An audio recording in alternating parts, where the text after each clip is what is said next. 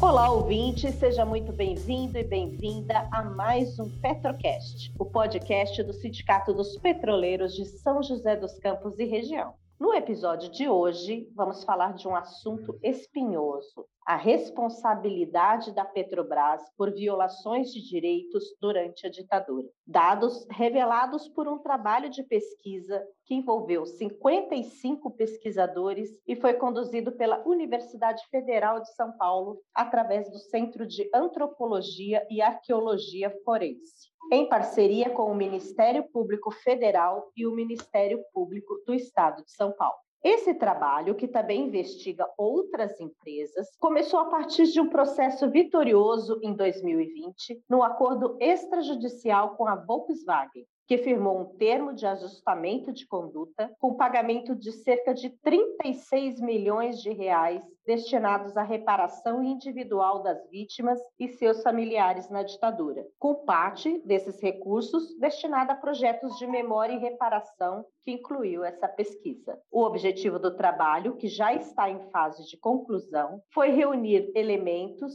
indícios e provas para que o Ministério Público possa abrir ações judiciais inquéritos ou procedimentos administrativos contra essas empresas um trabalho minucioso em que os pesquisadores se debruçaram sobre documentos, matérias de jornais e entrevistaram trabalhadores. Para falar com a gente sobre o assunto, convidamos a professora da Universidade Federal do Acre, Lucy Brown, que foi uma das pesquisadoras que coordenou esse levantamento. Lucy, muito obrigada por aceitar nosso convite para falar com a categoria petroleira sobre esse capítulo tão sombrio da nossa história. Eu que agradeço, Eliane. Para mim é, é, muito importante estar dando essa devolutiva para os trabalhadores e trabalhadoras petroleiros. É uma honra estar aqui. Eu espero que seja bacana essa nossa conversa, que eu possa falar um pouco dessa pesquisa sobre a Petrobras, que é bastante importante, assim como as outras nove pesquisas que foram entregues agora nesses últimos dias. Você falou da pesquisa coordenada pelo, pelo CAF, né, da Unifesp,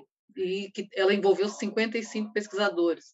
Sim, na verdade são 10 equipes de pesquisa, 10 empresas sendo investigadas, depois o CAF incorporou a pesquisa de mais, a partir de editais, de novos editais, a, a pesquisa de mais três empresas, então são 13 ao total, Dez delas que começaram a, a, pesquisa em 2021 entregaram agora seus relatórios. Né? Então, é realmente uma quantidade grande de gente pesquisando, empresas de diferentes setores, de ramos e setores da, da economia e espalhadas pelo país.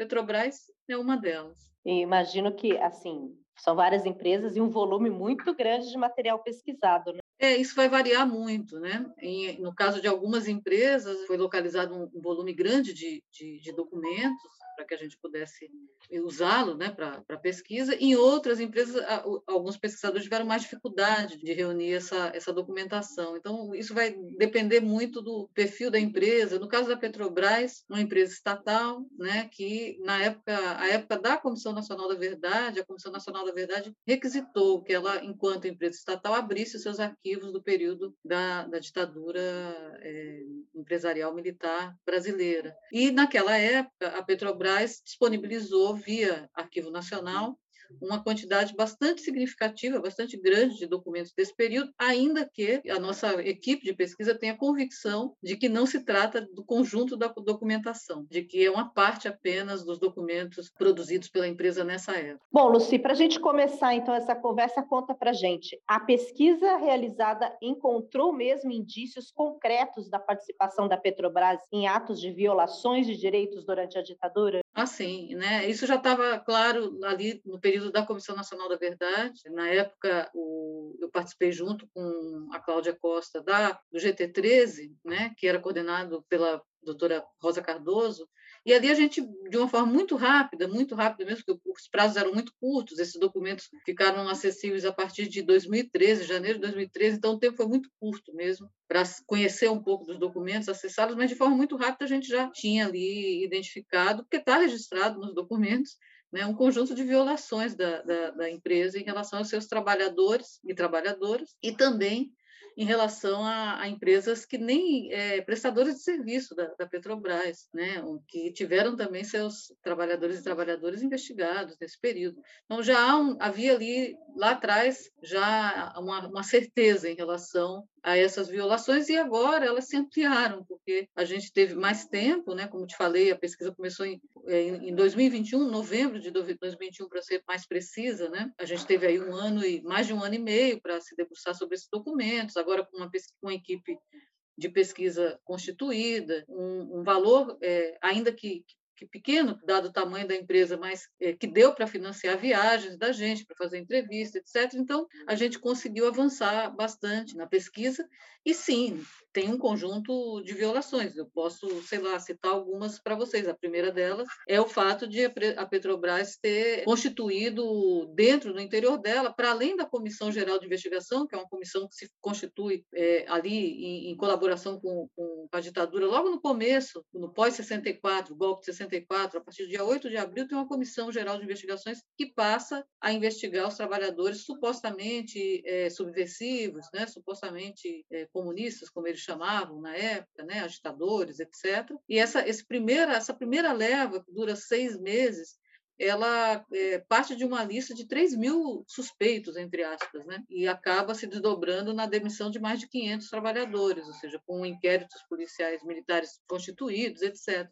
Mas isso não ficou aí só, né? ainda que a gente deva deixar muito claro que esse período pós, é, logo posterior ao, ao, golpe militar é um período bastante duro, muitos petroleiros sendo presos, alguns nas, nas dependências da empresa, né? A gente tem relatos sobre prisões nas dependências da empresa, assim como tem documentos indicando o trabalhador preso na dependência da empresa, né? No, no caso da Bahia, há inclusive uma corveta atracada no, no, no terminal Madrid Deus em que os trabalhadores são levados para essa corveta para depois serem transferidos para Salvador e irem para presídios. Há também, nesse período, na Bahia, a indicação por parte dos trabalhadores entrevistados de um, alojamento chamado Alojamento 200, onde se tem é, notícia de tortura dentro desse alojamento. Esse alojamento era dentro da unidade da empresa. E também em Duque de Caxias, na fábrica de borracha, a gente também tem depoimentos de, de trabalhadores falando de prisões dentro da fábrica de borracha e de uma de algo que a gente pode chamar de tortura, sim, que ainda que não haja um relato de, de espancamento ali é, ou, ou de, de coisas como aconteceram na Bahia, como arrancar as unhas de um, de um trabalhador, é, há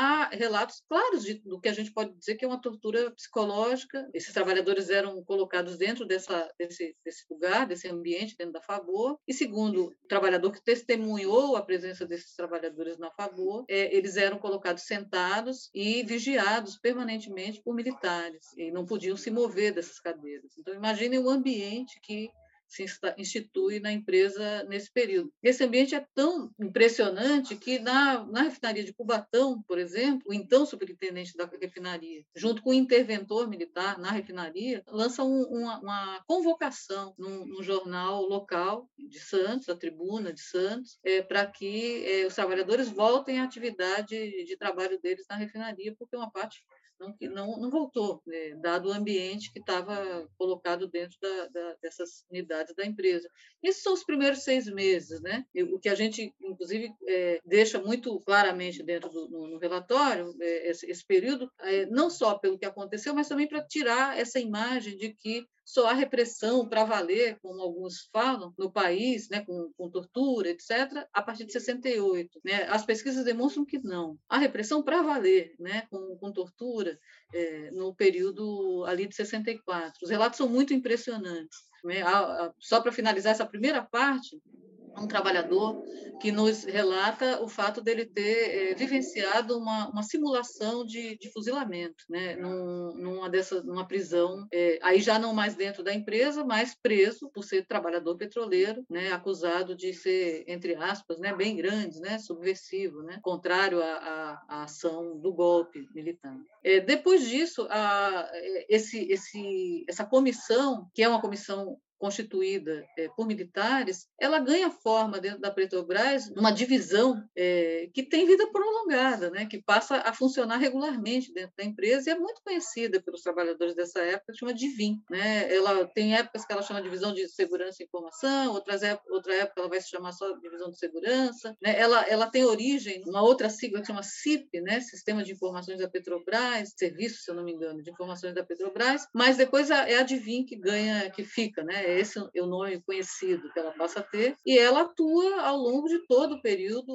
da, da, da ditadura militar e permanece ainda um, num, num, tempo posterior. E essa, essa divisão ela tem uma atuação que é uma atuação de órgão de repressão. Né? Ela colabora com todos os órgãos de repressão. Né? A gente tem até reproduzido de documentos da Petrobras né? é um, um fluxograma em que demonstra claramente, adivinha, subordinada ao gabinete da presidência, reportando a, a, a Ministério, é, é, ao Ministério das Minas e Energia, as, as DSIs, como eram chamadas dos outros ministérios, aos órgãos de repressão e também internamente, do ponto de vista das unidades da empresa. Ela tinha uma atuação interna e externa. Enfim, a gente vai encontrar também o nome de gente da Petrobras visitando o DOP São Paulo, né, nos livros de presença do DOP São Paulo.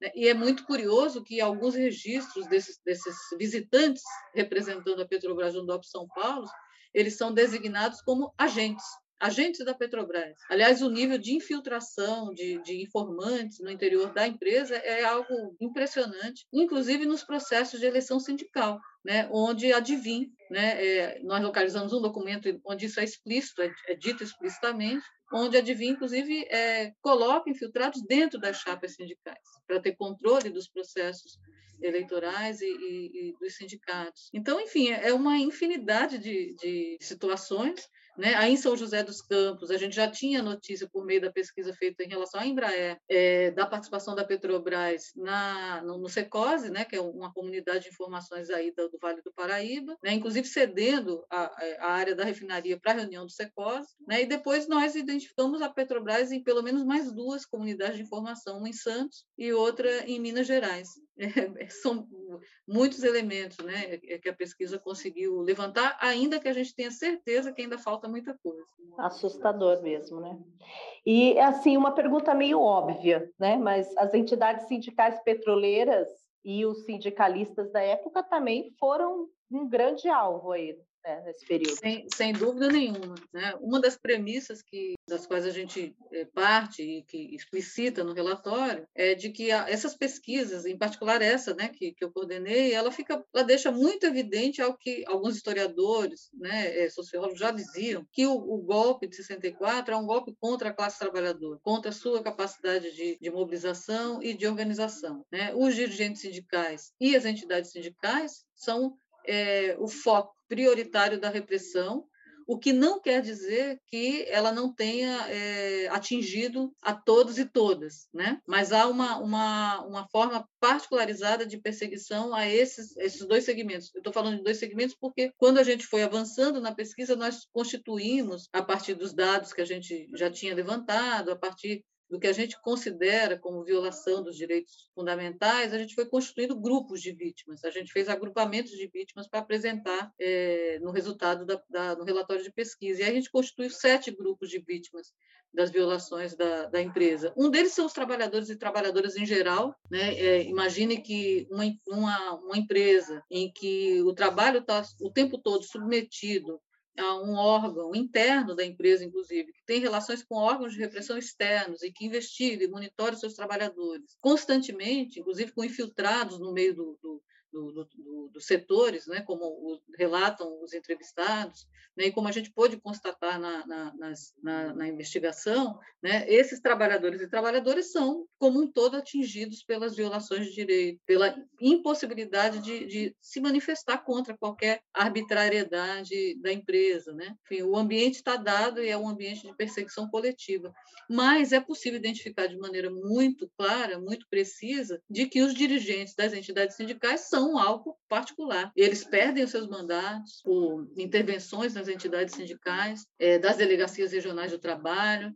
Essas intervenções nas, da, por meio das delegacias regionais do trabalho são muitas vezes, como a gente pôde provar documentalmente, é, acertadas pela empresa junto ao Ministério do Trabalho e Previdência Social e da Previdência Social da época. Então, há um, um acerto ali para que é, se possa é, intervir nas entidades sindicais, e o objetivo é muito evidente, é, é destituir esses trabalhadores e trabalhadoras dirigentes sindicais de sua estabilidade para poder demiti-los. Isso fica muito claro. O processo de demissão depois não cessa as investigações sobre esses trabalhadores, a gente tem exemplos de dirigentes sindicais que continuam sendo monitorados, mesmo não estando mais na, na, na empresa, né? É, os passos vão sendo seguidos o tempo todo, e, enfim, os dirigentes sindicais são algo prioritário.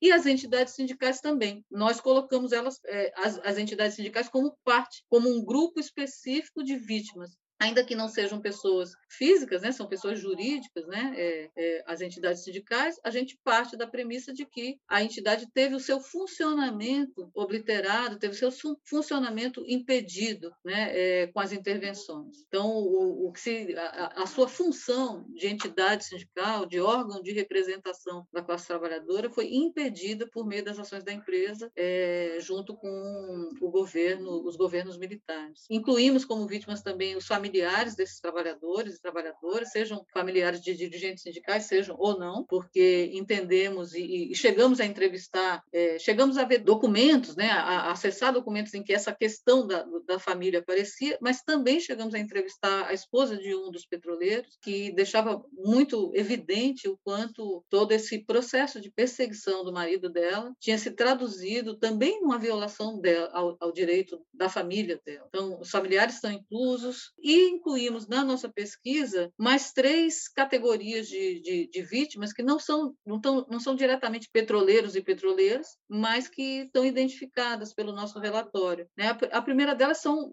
populações em situação de vulnerabilidade. Não, não tínhamos tempo pra, hábil para avançar em, em várias situações, então nós destacamos duas situações específicas de atuação da empresa. Uma delas é, é, é a, situação da Vila Socó, que é uma, uma foi uma comunidade, uma, uma, favela que se, se, constitui, se forma no entorno é, da refinaria Presidente Bernardes de Cubatão, nos anos 70, e que em 1984, a partir de um, da, da explosão de um, um, duto que passa por debaixo da área em que a, a favela está tá organizada, é, pega fogo. E há um, a documentação que a gente acessou deixa muito muito evidente a ação da empresa para se eximir da, da responsabilidade, né? a ação da empresa para que o processo se encerrasse rapidamente, né? a ação da empresa para afastar procuradores, eh, promotores de justiça que estavam denunciando a empresa pelas suas violações, né? Eh, e o próprio crime ambiental em si é, do que acontece ali em, em, em, Cubatão. Enfim, nós relatamos essa situação no nosso relatório, também incluímos também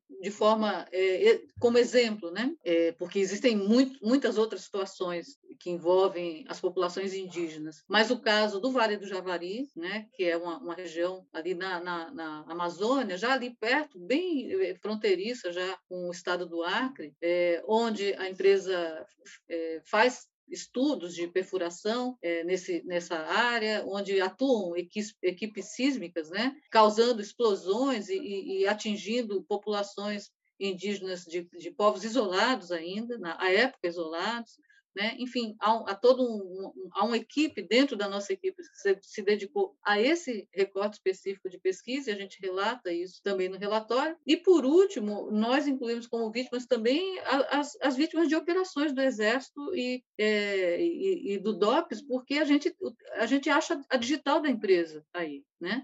A gente acha a digital da empresa, por exemplo, na Operação Pajussara. A empresa fornece motorista para a Operação eh, Pajussara, é, que é uma operação do, do, Exército. E a empresa também, é, ao visitar um, um, um, espaço reconhecidamente como um espaço de tortura, que é o DOP São Paulo, ela põe sua digital também é, junto às vítimas que, que, que, passam ali pelo, pelo DOP. Então, enfim, é, ao todo. Né, ah, e ainda tem mais um grupo, né, para completar esses sete grupos, que são de advogados e operadores do direito, né, em geral, advogados são parte disso, né, a gente é, considerou entre os operadores do direito advogados e membros do Ministério Público Estadual, à época, que estavam é, responsáveis pelo caso da Vila Socó, como vítimas de perseguição da empresa. A empresa monitora e persegue advogados trabalhistas que defendem petroleiros. E, e a gente juntou documentação também é, nesse sentido. Então, veja que é, é amplo, né? A,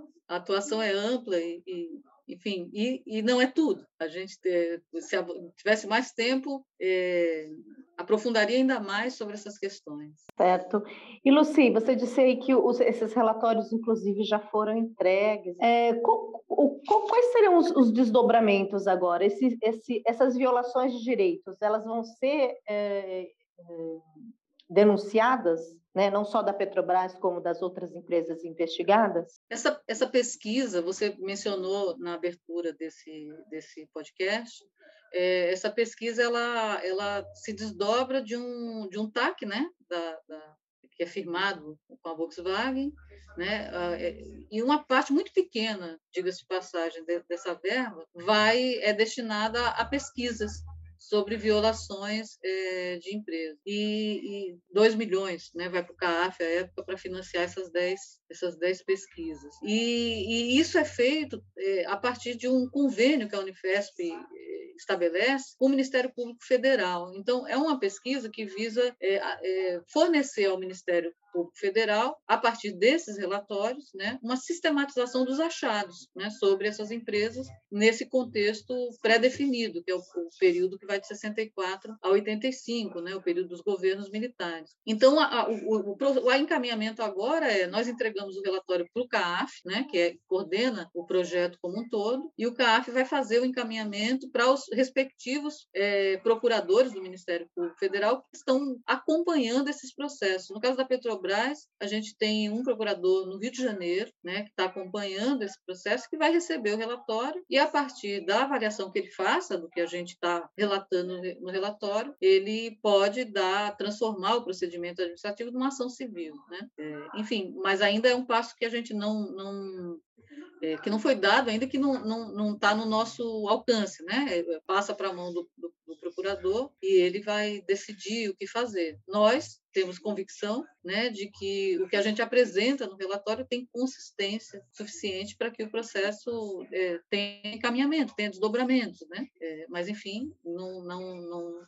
essa decisão não está no nosso poder. Né? O que a gente tem algum poder de fazer é continuar juntando documentação, continuar juntando provas né, pra, e, e incorporando, enviando, né, assim que elas surjam e possam é, alimentar esse, esse processo todo, e também é, com esses grupos de vítimas, né, em particular os trabalhadores e trabalhadoras petroleiros, os trabalhadores anistiados, enfim, seus familiares, né, os grupos relacionados à Vila Socorro, os povos indígenas, etc., a necessidade de que a gente comece a pensar é, no debate sobre reparação, sobre memória e reparação. Na verdade, três coisas, né? Justiça, né? Fazer justiça, né? E como parte do fazer justiça, também, né? É, construir espaços de memória, para que a gente possa fazer com que as pessoas é, saibam o que aconteceu nesse período e para que isso não se repita. No caso da Petrobras, isso é muito emblemático, porque é uma empresa bastante militarizada, ainda que a militarização dela tenha assumido formas particulares no contexto da ditadura, né, quando é incorporada a doutrina de segurança nacional, é, há marcas disso até hoje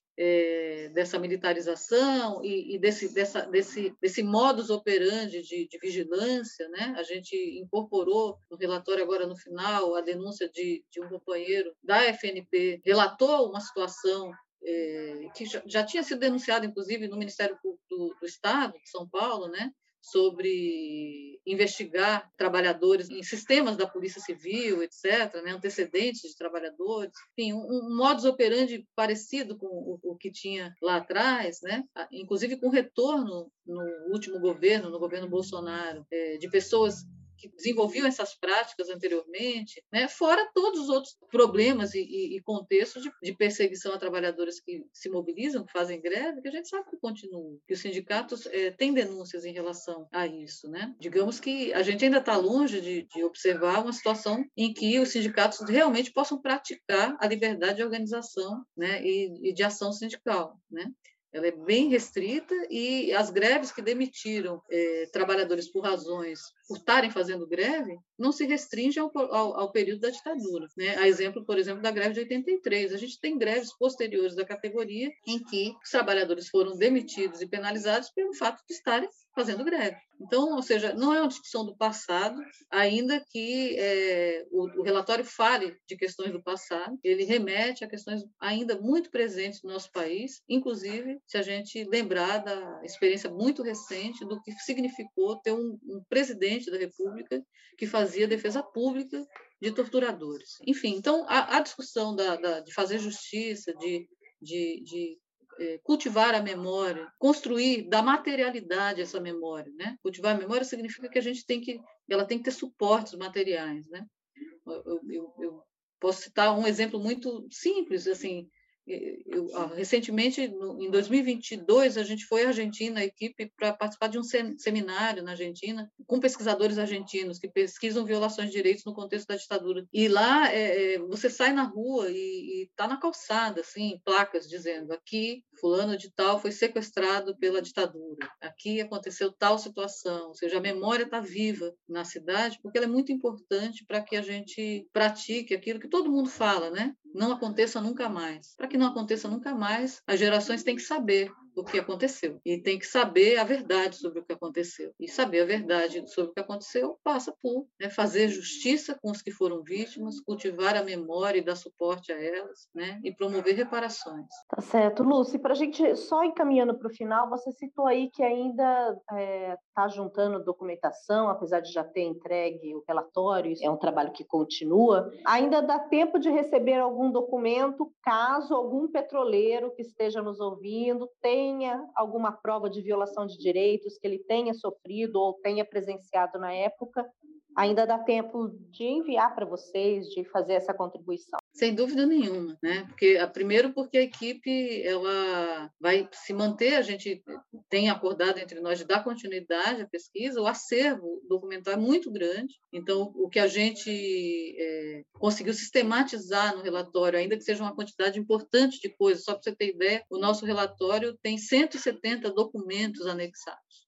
É, mas é pouco em relação a tudo que a gente é, encontrou, né? Então é, é, do nosso interesse dar continuidade e, evidentemente, surgindo questões novas, a gente pode fazer chegar, né, via o CAF, né, ao Ministério Público Federal de forma que passe a compor né, a documentação que a gente já entregou, ou seja, que se some a documentação já entregue. Bacana. Então, quem estiver ouvindo, se tiver alguma documentação, faça chegar no, no seu sindicato de referência, né, que os sindicatos é, fazem chegar às mãos dos pesquisadores. Bom, Lucia, acho que era isso. O assunto é extremamente denso, mas é, agradeço muito aí a sua participação, a sua disposição de aceitar o nosso convite para esse bate-papo que esclareceu sobre esse episódio triste. E com certeza a conversa termina com essa sensação de que que bom que a gente conhece o passado para que isso não volte a se repetir, como você mesmo disse, ditadura nunca mais. É, então eu agradeço aqui em nome da categoria petroleira a você, a todos os pesquisadores que estiveram envolvidos nesse trabalho tão denso, que trouxe luz para esse episódio tão obscuro da nossa história. Muito obrigada. Eu que agradeço, Elaine, agradeço a você, ao, ao, Sindicato dos Petroleiros e aos trabalhadores e trabalhadoras da categoria e seus familiares. Né? É, eles são fundamentais nesse processo e é, é em relação é, a eles né, que a gente se dedicou esse, esse último mais de um ano e meio a desenvolver essa pesquisa. E o Petrocast de hoje fica por aqui. Se você gosta do nosso conteúdo, ajude compartilhando esse episódio em suas redes sociais e listas de contato. E se você ainda não nos segue, dê um seguir na sua plataforma de áudio para receber uma notificação sempre que tiver um episódio novo no ar. Eu sou a Eliane Mendonça e a edição é do Lucas Assani. Até mais!